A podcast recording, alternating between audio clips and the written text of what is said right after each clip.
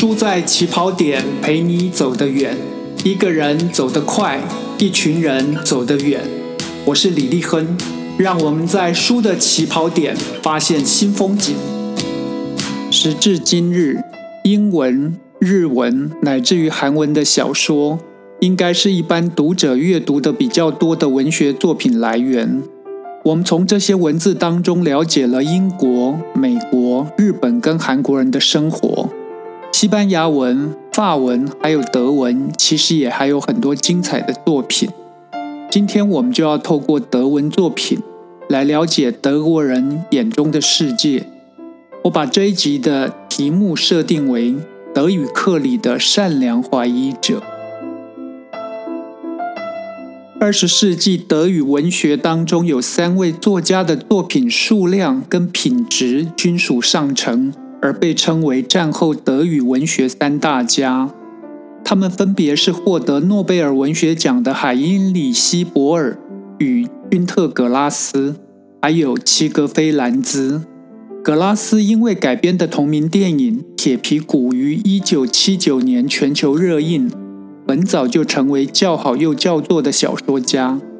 兰兹没有得过诺贝尔奖，但他也因为2019年被改编成同名电影的德语课获得读者的关注。铁皮鼓透过从三岁开始拒绝长大的主人翁，幽默辛辣回顾德国19世纪到二战期间的疯狂是怎么被酝酿出来的。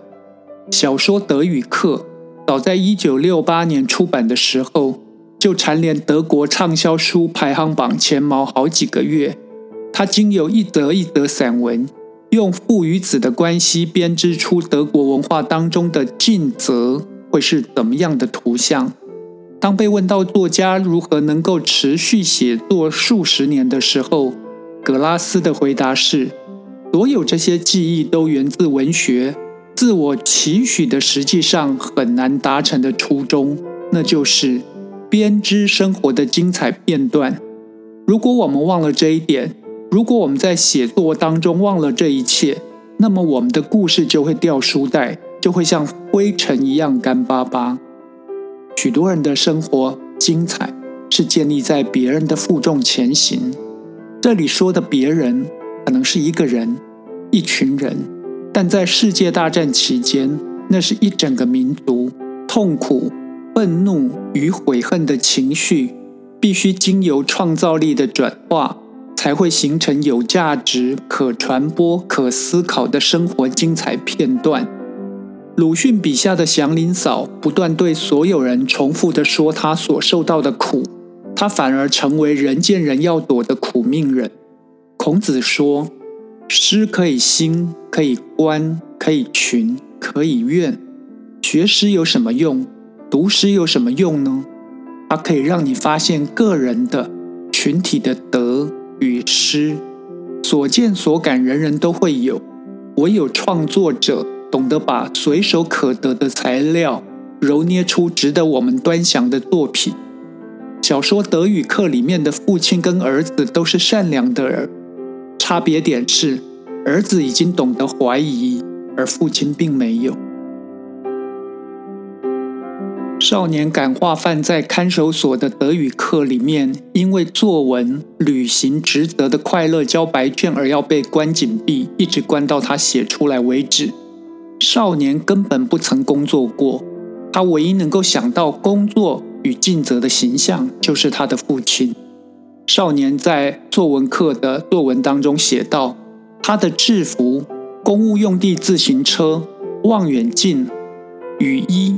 而他在刮个不停的西风中骑车行驶在大坝高处的侧影，就是父亲的形象。随着少年的回忆，我们一起回到了二战期间德国最北边的易北河畔的远景哨所。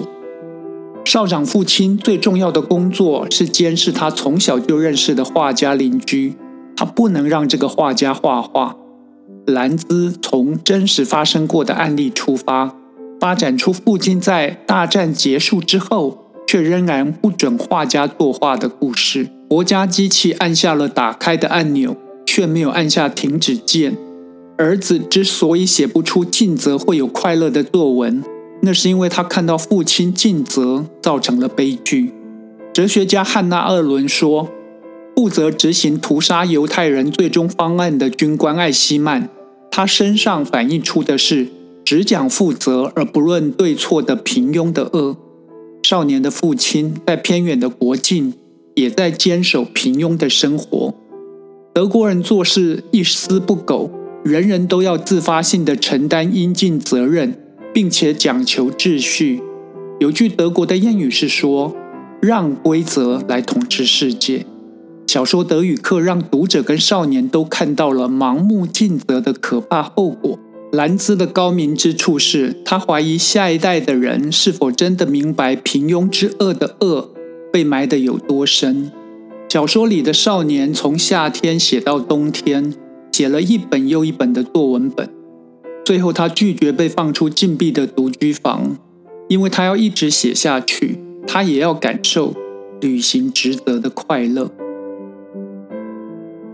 同样，因为被拍成电影而获得瞩目的小说《朗读者》，十五岁的米夏爱上了三十六岁的汉娜。汉娜想要掩饰她战时的恶行，却不想让现在的小男朋友看不起她。德语课里的少年为了保护画家的作品。把画作藏到仓库，却被父亲放火烧掉。后来，他养成了偷画来保护画的习惯，而被捕。看守所请来的心理学家开启了少年的探索之旅。他跟米夏一样，他们都没有感受到来自上一代的爱。写作始终还是学会理解外在和内在事件最好的可能性。兰兹认为，作家必须先自我理解，才有办法厘清上一代跟这一代的关系。兰兹说：“你可以把某种体验理解为托付，至少你不可能把自己和你这一代人的集体体验脱离开来。暴力、逃亡、被滥用的激情崇拜、没有意义的死亡，这就是我这一代逐一体验到的东西。所以，在我看来。”我作为作家去触及他们，是在理所当然不过的事情了。少年对于父亲的回忆，是从他认真工作的侧影开始。工作履行职责形象之外的父亲，则让儿子感到厌恶。小说里面写道：“我厌恶这种傲慢坐着的姿势，我害怕这种总有什么名堂的沉默，我讨厌这种一本正经的沉默寡言。”投向远处的目光和难以形容的表情，我害怕，我害怕我们这种习惯倾听自己的声音，而不是用语言来表达。弗洛伊德认为，父子之间的冲突是天生的，迟早要发生的。弗洛伊德说，弑父是人类的，也是个人的一种基本和原始罪恶。德国文学大师席勒跟歌德曾经合作写诗。一七九七年，他们发表在《诗神年鉴》里面的一首诗，时常被引用为对于德国人性格的写照跟提醒。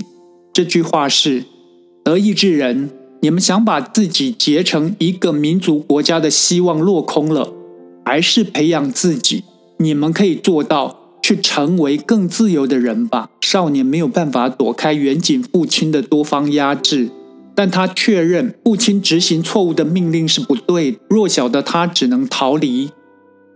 德国哲学家卡希尔在《人论》这本书里面说：“人被宣称为应当是不断探索他自身的存在物。”一个在他生存的每时每刻都必须查问和审视他生存状态的存在物，人类生活的真正价值，恰恰就存在于这种审视中，存在于这种对于人类生活的批判态度中。经过德语课的试炼，他很确认自己对于父亲所代表的威权的怀疑，这个态度是对的。少年的人生路还长。他可以在审视、批判中成为更好的人，我们也是，我们也会。托尔斯泰说：“所有的美好都是由光和影所组成。”我是李立亨，让我们继续在书的起跑点发现光和影。